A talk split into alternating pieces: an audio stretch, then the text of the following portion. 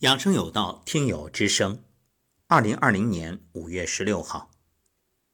亲爱的老师，早上好。五二零闹铃响，从梦中醒来，去卫生间。等我出来，老妈已经开始随着老师的终极音频做拉伸了。为老妈点赞，跟着老妈一起站桩，心里踏实温暖。看着老妈的脸色很好，嘴角也挂着笑容，还和我分享轩轩的趣事。有一天晚上，老妈放着老师的音频去卫生间洗漱，轩轩后脚跟着就进了卫生间。奶奶，做什么事情都要只为成功找方法，不为失败找借口。老妈惊呆了，哎，这小朋友学习力真是超强啊！第二天早上，老妈问轩轩：“奶奶忘了你昨天晚上说的那句是什么呢？”轩轩就又重复了一遍。只为成功找方法，不为失败找借口，还安慰奶奶：“忘记了没关系，只要理解意思就好了。”看着开心的妈妈，心里满满的感恩和感动。感恩祖先留给我们的养生之道，感谢老师孜孜不倦的传承。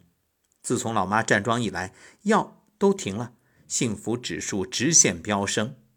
站桩完毕，带着妈妈一起做老师带领的起床巴士。打哈欠、流眼泪、手心脚心微微出汗，妈妈认真的一起做，尤其第八式不断的打嗝。起床巴士结束，整个人神清气爽。老妈做饭，我揉腹。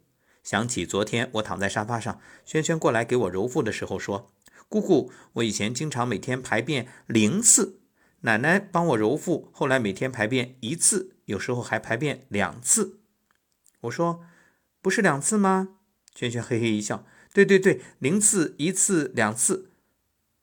昨天晚上姐姐发语音信息，从十一号开始站桩，第一次站几分钟就腿酸胳膊疼，每次多加几分钟。昨天跟着音频把初级桩站完了，整个身体尤其后背是热热的。姐姐说啊，要一直站下去，适应一段时间之后就要站中级了。姐姐每天也跟着老师的音频揉腹。刚开始每次是二十一下，慢慢的增加到了五十下，现在每次都揉一百下。听着姐姐的语音，我不由得对妈妈感慨地说：“姐姐的声音和小姑姑好像啊。”时间过得好快，小姑姑因为子宫癌已经离开我们多年。逝者已逝，我们要珍惜余生每一天，不断学习健康养生知识，传播健康理念，让越来越多的有缘人受益。感谢老师，有您真好，好心情哦。感谢猪猪老师孜孜不倦。